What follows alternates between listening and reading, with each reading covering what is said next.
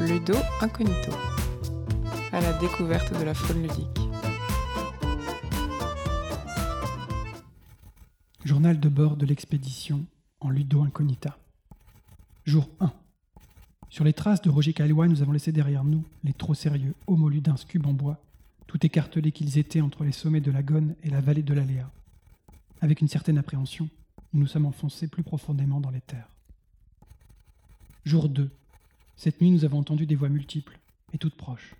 Nous sommes restés sans bouger. Plus tard, on retentit des rires, des larmes.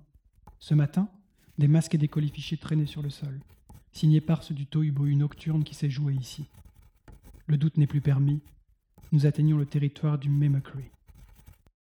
Dans son livre phare Les jeux et les hommes, Roger Caillois identifie quatre catégories de jeux et de joueurs. Les deux premiers déjà évoqués dans la chronique précédente sont l'agone, la compétition, et l'aléa, le hasard. Ces deux composantes du jeu permettent, d'après l'auteur, de s'évader du monde en le faisant autre. Les deux dernières catégories de cette classification introduisent une autre manière d'évasion. Elles permettent, toujours d'après l'auteur, de s'évader du monde en se faisant soi-même autre. C'est d'abord la catégorie du simulacre, de la simulation, du rôle. Elle s'intitule Mimicry, ou mimétisme en anglais.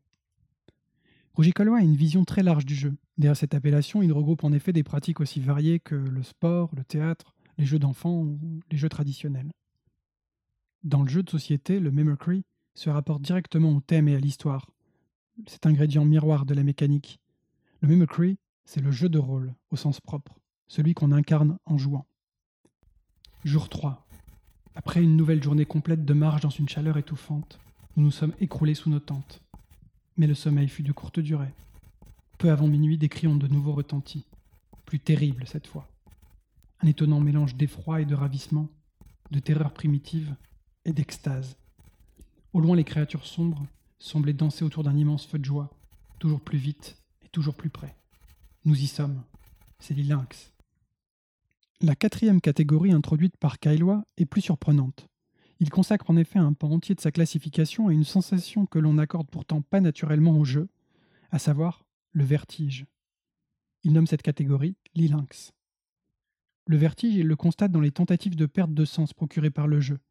L'enfant qui tourne sur lui-même jusqu'à perdre l'équilibre, le pratiquant de sport extrême qui frôle la mort, ou plus légèrement, le joueur qui fait s'écrouler une pile de boîtes de chamboultou avec délectation.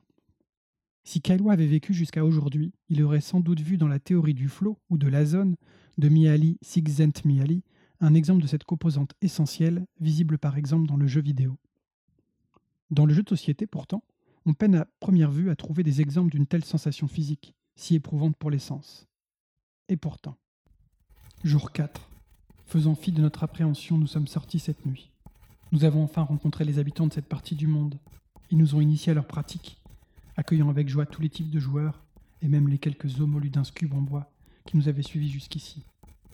Ce que nous prenions pour une frontière naturelle s'avère en réalité être un point de passage très fréquenté. C'est décidé, nous nous installons.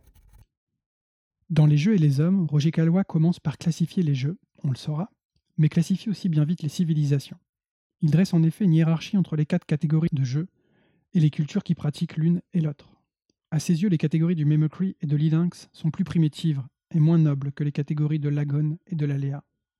Ces dernières, plus cérébrales, élèvent en effet le joueur et la société. Chaque culture se doit alors de jouer cette, je cite, substitution capitale qui remplace le monde du masque et de l'extase par celui du mérite et de la chance. Puis, plus loin, on appelle cet effort le progrès. Les pratiques entrevues au sein de Luda Incognita m'oblige à m'élever contre cette vision, à mon avis, beaucoup trop orientée et parcellaire. Arrêtons-nous un instant. Le jeu de société, à première vue, se range davantage dans les catégories de l'Egon et de l'Aléa, surtout dans ces versions de jeux traditionnels ou de jeux de gestion, qui peuvent sembler de l'extérieur bien arides et cérébraux. Pourtant, s'il ne s'agissait que de ces deux catégories, le jeu de société serait bien triste et peu engageant. En effet, si les échecs ou les cartes à jouer représentent roi, reine et chevalier plutôt que des notions purement abstraites, c'est que le jeu y trouve là une autre profondeur. Dans les jeux de société modernes, le thème, l'ambiance ont pris de plus en plus de place, et le marketing n'en est pas la seule raison. Les joueurs cherchent une expérience, un moment d'évasion. Le rôle joué transforme l'expérience, qu'il soit pleinement interprété ou plus vécu comme un support des mécaniques. Une expérience le prouve. Invitez des joueurs à votre table en leur promettant une partie de jeu de gestion. Sortez alors de dessous la table une version d'un jeu célébré et apprécié, mais dont vous aurez gommé préalablement tout le thème.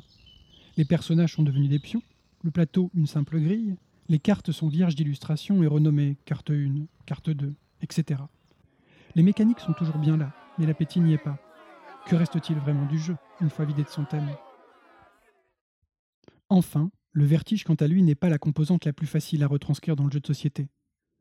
Mais on peut tout de même citer ces party games qui jouent avec les sens, allant jusqu'à aveugler les joueurs, ou encore à ces jeux qui instaurent un sentiment d'urgence, qui peut paralyser ou galvaniser les participants. À bien y réfléchir, tous ces jeux où les joueurs finissent par se lever de table, le cœur qui bat la chamade, participent à ce vertige et font du jeu une expérience singulière et mémorable. Non. N'en déplaise à Roger Kaiwa, les quatre composantes du jeu ne sont pas ordonnées entre elles, et le jeu de société a en réalité beaucoup à apprendre et à faire vivre du côté du Mimicry et de l'E-Lynx.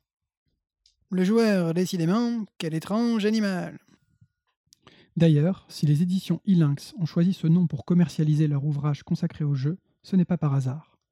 Interrogée à ce sujet, Natacha, l'une de ses fondatrices, raconte.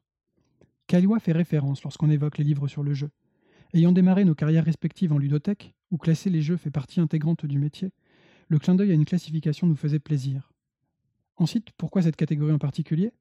Eh bien justement car elle est plus large que le jeu de société. Notre maison d'édition a pour vocation de parler du jeu dans son ensemble, l'objet, jeu mais aussi jouet, l'activité, le concept, bref. On s'est dit qu'il y avait un côté vertigineux dans notre démarche que l'on a décidé de revendiquer. Ce sera donc Ilinx Édition. Tout s'explique. Le mois prochain, nous tenterons d'atteindre le centre même du cercle ludique, sur les traces d'un autre fameux explorateur, John Wisinga. Et d'ici là, jouez bien.